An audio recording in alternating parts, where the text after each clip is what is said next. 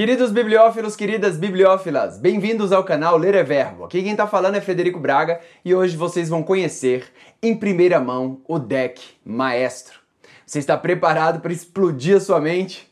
Mas antes de assistirmos ao vídeo, queria te fazer um convite muito especial. Vai rolar uma live quarta-feira, dia 19, às 20 horas, aqui no canal, e eu vou analisar um texto seu é isso mesmo. Vou mostrar na prática como aplicar o maestro às suas ideias. Bom, vou explicar como vai funcionar tudo isso ao final deste vídeo, porque agora é hora de assistir ao maestro. Preparado? Vamos lá!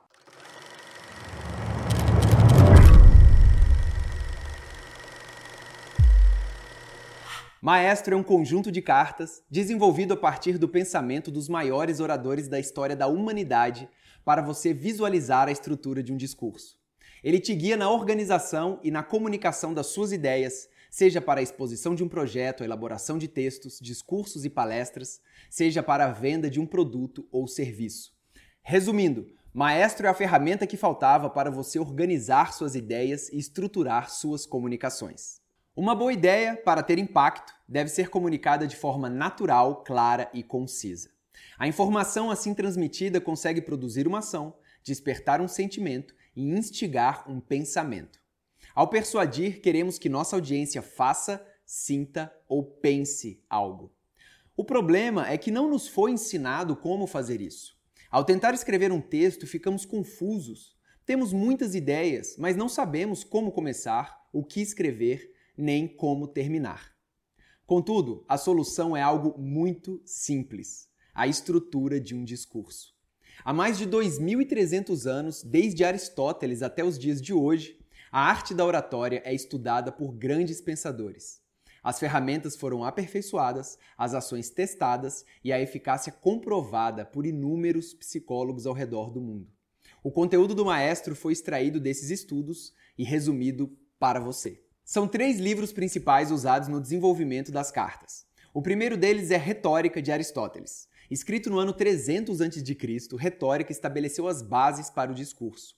Ele nos ensina a importância da audiência e os quatro momentos-chave da persuasão. Após a leitura desse grande livro, você percebe que existe uma área onde Aristóteles reservou seu conhecimento. Ele não falou muito sobre o orador. Foi outro filósofo, um advogado e político romano, Cícero, que nos mostrou a importância do orador. Em seu pequeno, mas denso livro, Diálogo sobre as Divisões da Oratória, Cícero revela que as palavras não devem ser direcionadas apenas à razão, mas também ao coração. Cícero afirma que um discurso deve convencer e comover a audiência. Tanto o grego Aristóteles quanto o romano Cícero usavam discurso oral em audiências públicas. Eles o chamavam de discurso deliberativo, pois a plateia teria que votar e tomar uma decisão ao final. Hoje, se não formos políticos no plenário, não usamos tanto esse discurso.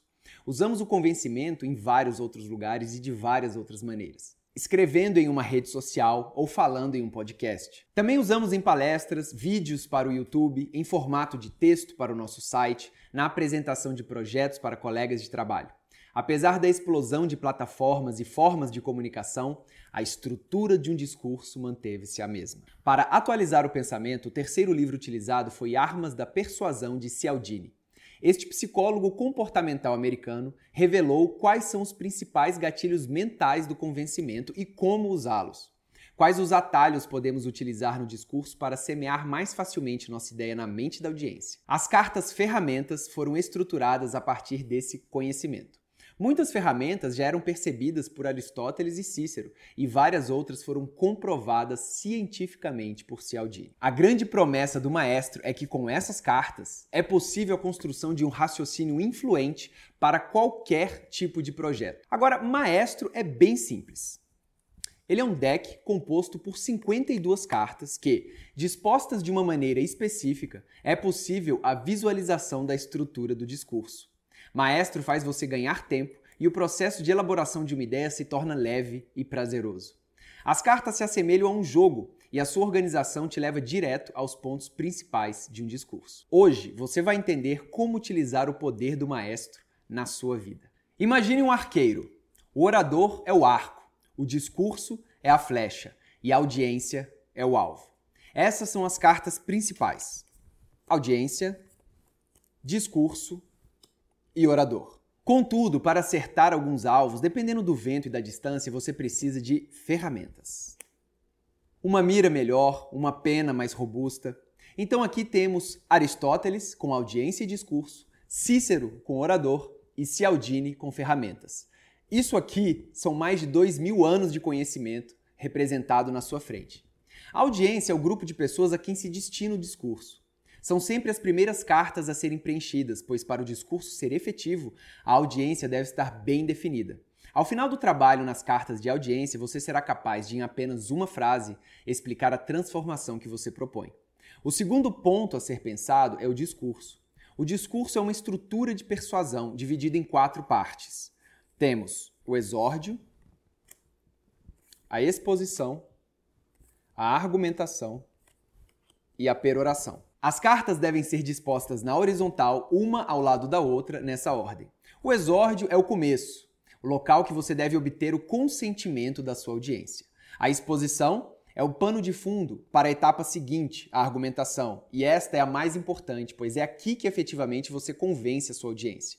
E por fim temos a peroração, o lugar que você faz a chamada para ação, amplifica e estimula os sentimentos da sua plateia. Para comunicar tudo isso, existe o orador. E o talento do orador vem da sua capacidade de convencer e comover. Para isso, ele deve ter clareza, concisão e naturalidade de estilo. As cartas de orador representam três estruturas de pensamento: patos, ethos e logos, para você usar cada uma em um determinado momento do discurso. E ainda existem 20 cartas de ferramentas. O que são isso? São gatilhos mentais, armas para persuasão. Quando você identificar um problema ou uma objeção, você abre a sua caixa de ferramentas e vê o que tem disponível. Essas aqui você vai utilizar de forma variada e única no seu discurso.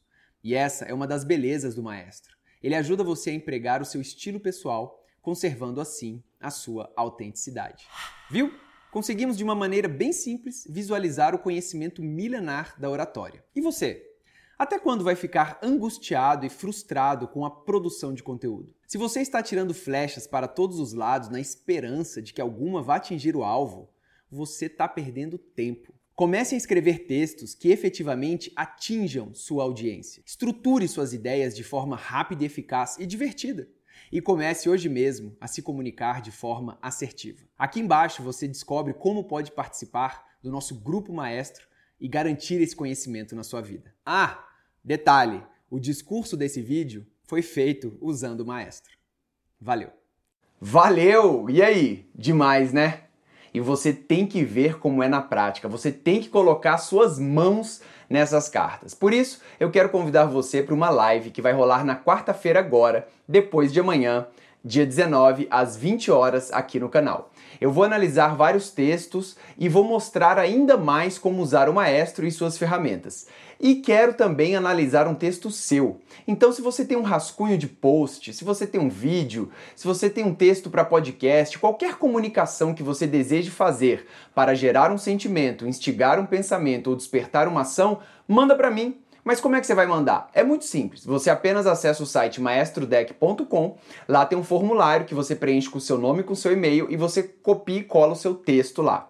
O envio do texto é opcional, claro. Você pode só se cadastrar para ser avisado da live e receber o link para um grupo no Telegram. Mas aquele que me enviar o texto terá um maestro aplicado às suas ideias. Então, dia 19, quarta, às 20 horas, aqui no YouTube, espero por você. Combinado? Fechou! Abraços, até a próxima, boa sorte e valeu!